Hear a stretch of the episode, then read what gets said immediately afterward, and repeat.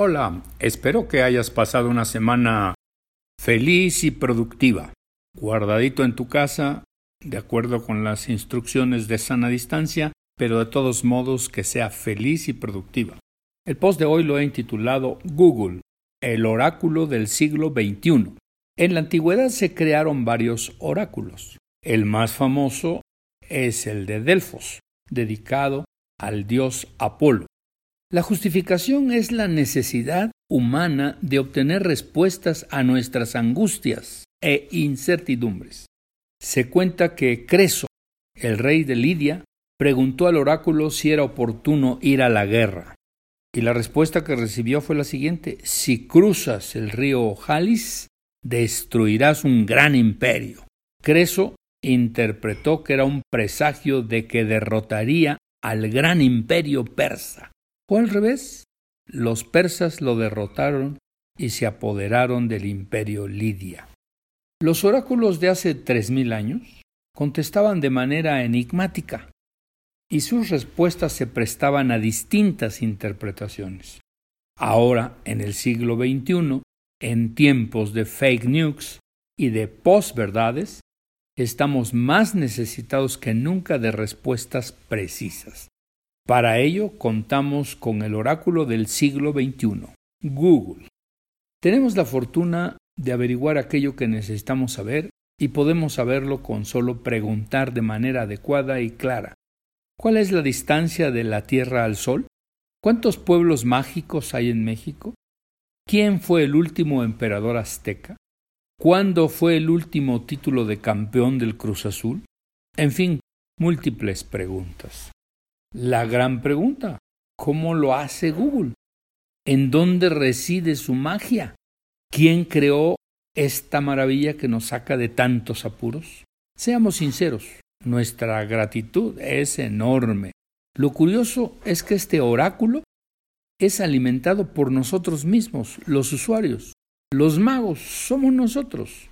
Alrededor del mundo vemos muchas personas que proporcionamos datos y muchísima información.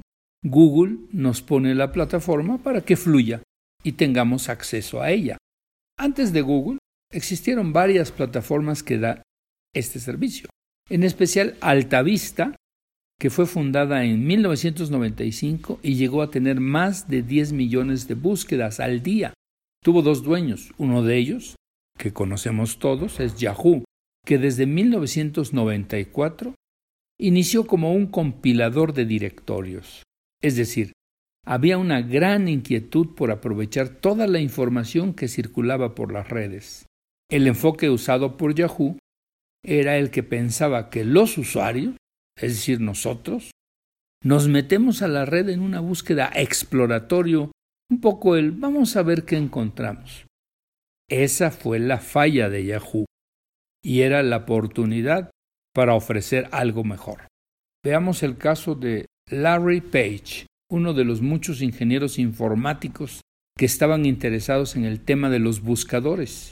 Entró a estudiar el doctorado a la Universidad de Stanford en 1997 y allí coincidió con Sergey Brin, nacido en Moscú, pero que estaba viviendo en Estados Unidos desde los seis años de edad. La óptica de ellos era que el usuario entra a la red no a explorar, sino a buscar respuestas específicas a preguntas concretas. Un cambio de enfoque muy interesante. Larry, angustiado por encontrar la manera de manejar tanta información, una noche soñó que en el techo de su recámara había una telaraña gigantesca que atrapaba a cualquier bicho que anduviese volando por allí le pareció que esa era la solución. Se levantó a trazar líneas y gráficos para crear esa telaraña informática. Buscó a su amigo matemático y se aislaron para evitar distracciones hasta lograrlo. Y ese aislamiento fue el clásico nacimiento en un garage. La pareja se complementó perfectamente. Larry Page, como experto en informática y doctorado en ciencias de la computación, y Sergey Brin como matemático y también doctorado en ciencias de la computación. Ambos crearon un motor de búsqueda que resultó funcional y fue muy utilizado por sus colegas de la Universidad de Stanford a nivel de prueba.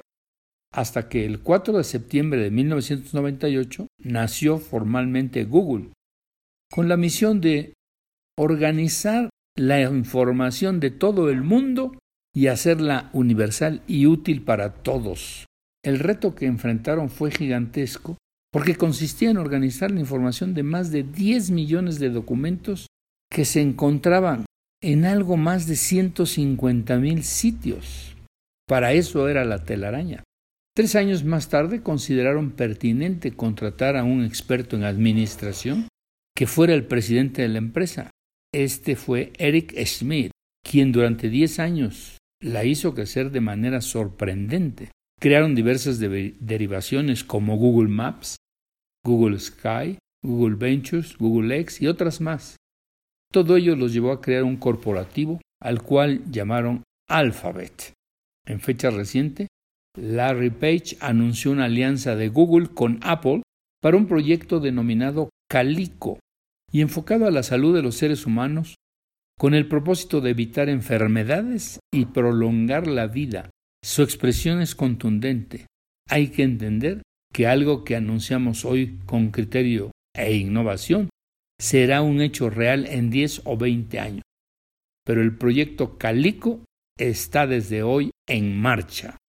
No han faltado los reconocimientos para estos innovadores de primera magnitud. En el Foro Económico Mundial reconocieron a Larry como líder global para el futuro del mundo. En 2004, como joven innovador, la revista Research and Development lo nombró innovador del año. Lo hicieron miembro de la Academia Nacional de Ingeniería en 2004 y en 2008. El Red de España le entregó el premio Príncipe de Asturias de Comunicación y Humanidades.